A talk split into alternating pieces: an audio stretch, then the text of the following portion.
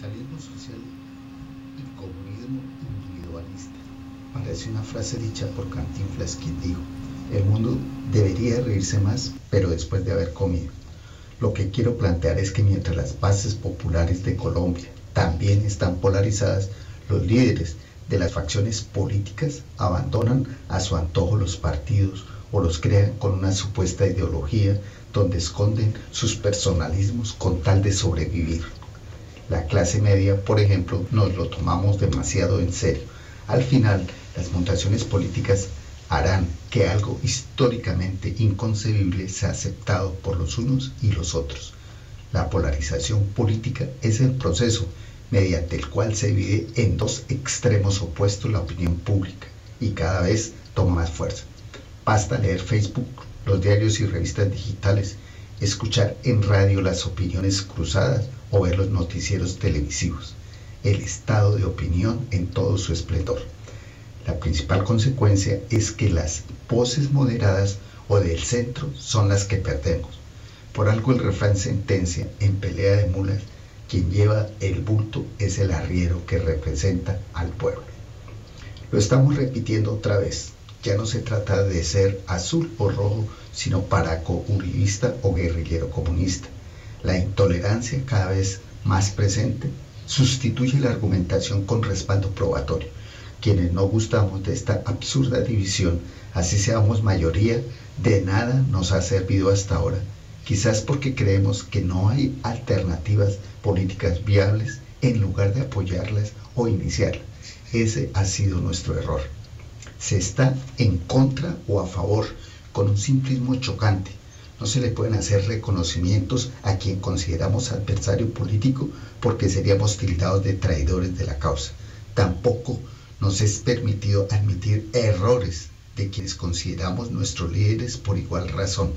Paradójicamente es en lo único que estamos de acuerdo. Tomemos, por ejemplo, el desempeño frente a la pandemia. En lo nacional, los que cuestionaron la adopción de específicas medidas como el día sin IVA por las recomendaciones científicas debieron enfrentar la aparición de los cortesanos para quien esa decisión fue correcta, descalificando la gestión de la alcaldesa de Bogotá, señalándola de estar en caprichosa contravía del gobierno. Igual sucede en departamentos y municipios. Para unos todo está muy bien, para otros todo está muy mal. En el fondo, lo que llamamos derecha, lo que defiende es el estado actual de cosas y quienes sugerimos modificación a ella o reclamamos un mundo distinto de la visión de ellos, somos estigmatizados de ser de izquierda. Se nos llama hasta comunistas sin serlo, como si fuese ilegal o pecado. La concepción judío-cristiana del mundo ayuda a esa limitada concepción entre buenos y malos. Se olvida que la mayoría no somos totalmente buenos ni totalmente malos. Somos buenos a medias y malos a medias. Despectivamente nos llaman mediocres porque no somos ni chicha ni limonada.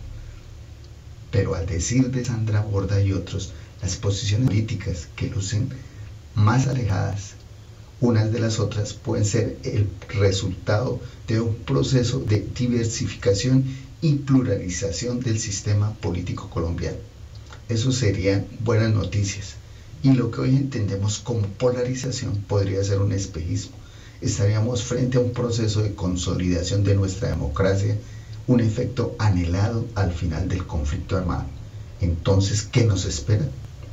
Veremos un capitalismo en transición. Adoptará algunas cosas del socialismo como la construcción basada en la igualdad y la equidad económica. Colombia, recordemos, adoptó ser un Estado social de derecho. La socialdemocracia se irá afianzando. Temas como la seguridad social, políticas de equidad, derechos de minorías, otra visión de la sexualidad, el aborto, políticas distributivas, cambio climático, economía sostenible, tendrán espacio. Así que no vale la pena madrearnos a toda hora entre uribistas y antiuribistas, cuando los jefes, al son de nada es eterno en el mundo, ya están mudándose de tontas. El uribismo no puede estar eternamente en la cumbre. Ya cumplió su ciclo. Igual las guerrillas. De nuevo, el mestizaje saciará nuestras necesidades. Quien lo creyera.